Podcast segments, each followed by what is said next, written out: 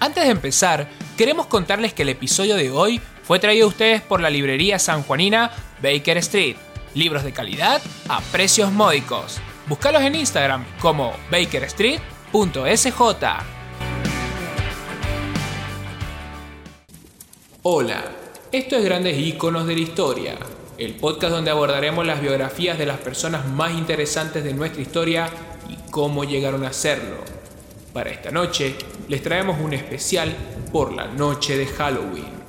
En el episodio de hoy, Edgar Allan Poe. Edgar Allan Poe nació en Boston el 19 de enero de 1809 y como cuenta la tradición popular, lo hizo con muy mala estrella. Hijo de unos mediocres actores de teatro, quedó huérfano antes de cumplir los tres años. El padre de Edgar murió un año después de que naciera, y su madre, Elizabeth, moriría un año después de esto, en 1811, debido a la tuberculosis. Dado que su hermano mayor ya estaba siendo cuidado por sus abuelos, Edgar y su hermana Rosalie fueron adoptados por dos familias vecinas en Richmond, uno por los Allan y la otra por los Mackenzie. John Allan, el padrastro de Edgar, a quien éste le daría su apellido, era un comerciante de origen escocés. Era un hombre malhumorado, y se dice que además de no apoyar el destino literario de Poe, nunca lo adoptó legalmente. Por el contrario, la esposa de este, Frances, puso toda su fe en Edgar Allan Poe y siempre lo llenó de mucho cariño. Aunque Edgar Allan Poe se consideró un caballero del sur, ser huérfano conllevaba un estigma que en la aristocrática y clasista sociedad del sur de los Estados Unidos era muy difícil de evitar. Poe nunca se cuestionó los valores con los cuales fue educado, escepticismo ante el progreso y la democracia, exaltación de la mujer en su papel de esposa y madre, justificación de la esclavitud, idealización del feudalismo medieval y el desprecio por el maquinismo. Los negocios familiares llevaron a Edgar y a su familia adoptiva a Londres, donde el joven estudió en uno de los exclusivos internados de Chelsea, donde aprendió a escribir en latín y a hablar francés. Sin embargo, los negocios en el viejo continente no tuvieron el éxito esperado y los Allan regresaron a Richmond en 1820. Mientras que el padrastro de Poe era un hombre huraño y nunca apoyó a Edgar en su afán de ser escritor, su madre adoptiva puso toda su fe en el muchacho. Lo defendió en cada decisión que tomaba, en cada escrito que redactaba, y siempre le puso la ficha que le hacía falta. Una vez de vuelta en su país, Poe se familiarizó con el folclore de las nodrizas y los criados negros, que apenas distinguían entre lo real y lo fantástico, lo ordinario y lo sobrenatural, los vivos y los muertos. Desde niño, escuchó historias de zombies aparecidos y de magia negra. Era un ávido lector de los cuentos de terror publicados en las revistas inglesas y escocesas que llegaban a la oficina de su padrastro. Lo gótico y lo romántico se mezclaban en esas historias en las que los argumentos tenían lugar en páramos sombríos, mansiones en ruinas y cuyos protagonistas eran familias castigadas por una maldición. Por entonces, el joven aprendió a recitar poemas de Walter Scott para deleite de las amigas de su madre. Llegado el momento, su padrastro decidió pagar los estudios universitarios de Edgar, con el deseo de que aprendiera leyes y comercio. Una vez matriculado en la Universidad de Virginia, Poe se aficionó demasiado al juego, ya que el dinero que recibía de su familia no era suficiente. También desarrolló un gusto por la bebida, lo que le provocaba un estado a la vez de euforia y lucidez. Durante su estancia en la universidad, Poe se interesó por todas las disciplinas y siempre iba con un libro entre las manos, pero cuando su padrastro se negó a pagar sus deudas de juego, se vio obligado a dejar el centro, humillado y deshonrado. Tras discutir con su padrastro John Allan, Edgar se marchó a Boston con un baúl y algo de dinero. En 1827 publicaría su primer libro, Tamerlán y otros poemas, que pasó totalmente desapercibido. Los recursos económicos de Poe empezaron a menguar y se dio cuenta que no tenía lo suficiente para vivir, por lo que se alistó en el ejército. Fue entonces que fue trasladado a Charleston y con el tiempo fue ascendido a artillero pero también aquí tuvo problemas.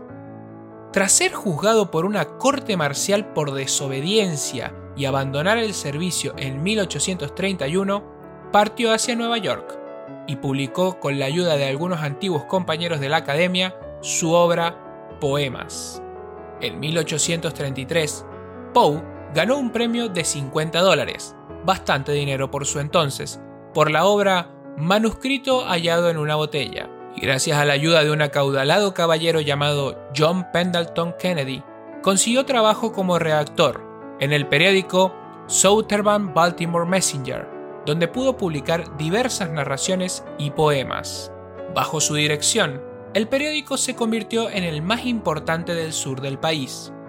El 22 de septiembre de 1835, Poe contrajo matrimonio con su prima de 13 años, Virginia Elisa Clem aunque el certificado de matrimonio que se despidió meses después aparecía registrada con la edad de 21 años. En esa época, Poe tenía 26 años. La única novela que Edgar Allan Poe publicó por entregas fue en 1938, dando como resultado una de las obras más enigmáticas del autor, una trama que nos traslada a todos los océanos en los que se sumerge Arthur Gordon Pym, quien es el protagonista de dicha obra. Hasta los días de hoy, la novela continúa siendo una de las narraciones más características de Poe. Ya para 1843, el periódico Saturday Evening Post de Filadelfia publicó El gato negro, el cual es posiblemente el relato más famoso de Poe y fiel catalizador de ese universo siniestro y oscuro. Y oscuro. La historia nos traslada al hogar de un joven matrimonio que adopta un gato negro, animal que el marido mata durante un estado de embriaguez. La aparición de un segundo gato mermará la armonía familiar, conduciendo la narración hacia un desenlace que marca la personalidad de este cuento y que refleja parte de la situación en la que vivía Poe y los sentimientos de profunda ira, maldad y cólera que sentía.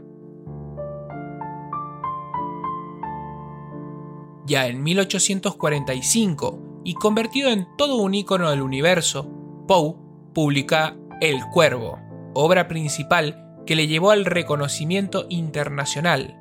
El poema fue publicado en el periódico New York Evening Mirror. Dotado de una atmósfera siniestra y un lenguaje estilizado, la obra narra la visita de un cuervo a la ventana de un amante afligido, señal del descenso del protagonista a los mismos infiernos. El 30 de enero de 1847, su esposa Virginia murió a causa de una tuberculosis, al igual que su madre, y según cuentan los amigos de Poe, este siguió todo el cortejo funerario ataviado con su vieja capa de cadete, una prenda que durante meses había sido la única ropa de abrigo que había habido sobre la cama de Virginia. Tras la muerte de su esposa, Poe entabló relaciones con varias mujeres, pero nunca llegaron a buen puerto debido a su difícil carácter y a los problemas que seguía teniendo con la bebida. A pesar del estado de desesperación en el que había caído el escritor, fue en ese entonces cuando escribió obras tan relevantes como Ulalume y un décimo y alucinante ensayo cosmogónico al que llamó Eureka, que al final sería el último libro publicado por el autor. En 1849, Poe decidió pedirle matrimonio a Sarah Elmira Royster, y a pesar de que todos sus allegados lo veían entusiasmado e incluso feliz con el proyecto, el hombre simplemente un día desapareció y se perdió sin dejar rastro. El 3 de octubre de ese mismo año, Poe fue hallado en las calles de Baltimore, en estado de delirio, muy angustiado y necesitado de ayuda inmediata. Se sabe que era un día de lluvia en Baltimore, también que había elecciones. Se sabe que Edgar Allan Poe estaba vestido con ropa gastada que no le pertenecía y que también estaba semi inconsciente y que repetía un nombre. Reynolds, Reynolds, Reynolds. La leyenda cuenta que en sus últimos momentos invocó obsesivamente a ese tal Reynolds, el explorador que le había servido de referente para su novela en las aventuras fantásticas, la narración de Arthur Gordon Pym. Joseph Walker, un periodista de Baltimore Sun, lo encontró en una alcantarilla cerca del pub Gardner Hall y lo reconoció.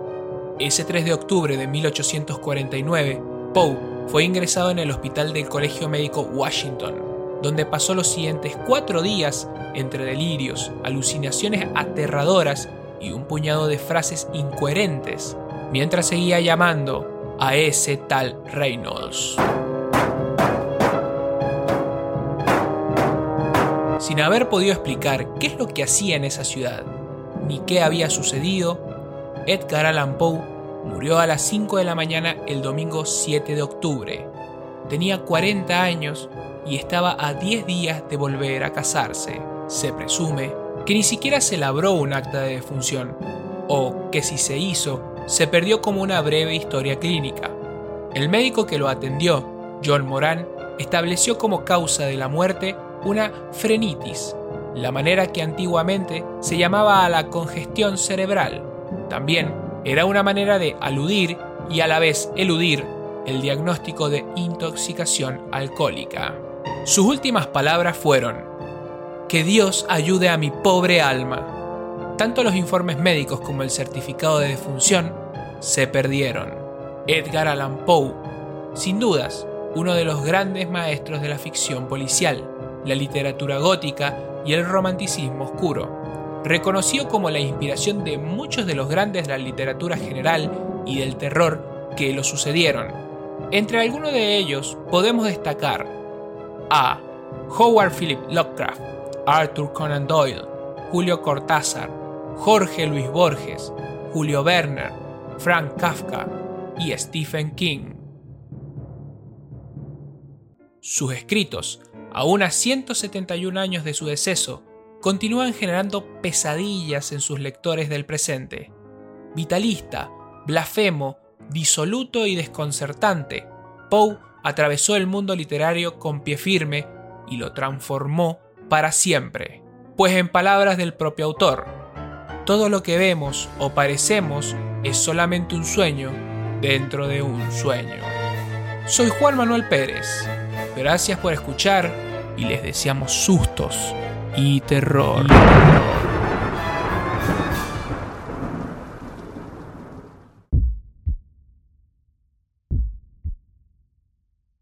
Si te gustó el podcast, compartilo con un amigo. Eso nos ayudará a crecer y será una forma de aportarnos para continuar con nuestro contenido. Segundo, te invitamos a conocer a nuestra colaboradora en investigación, Micaela México, en su Instagram, arroba Mica México con J. Por mi parte, Puedes seguirme en mis canales de YouTube, iTunes y Spotify. También puedes seguirme en mis redes sociales de Instagram, Twitter y Facebook, donde subo mucho contenido extra. Podrás encontrarme como grandes iconos de la historia en todas ellas.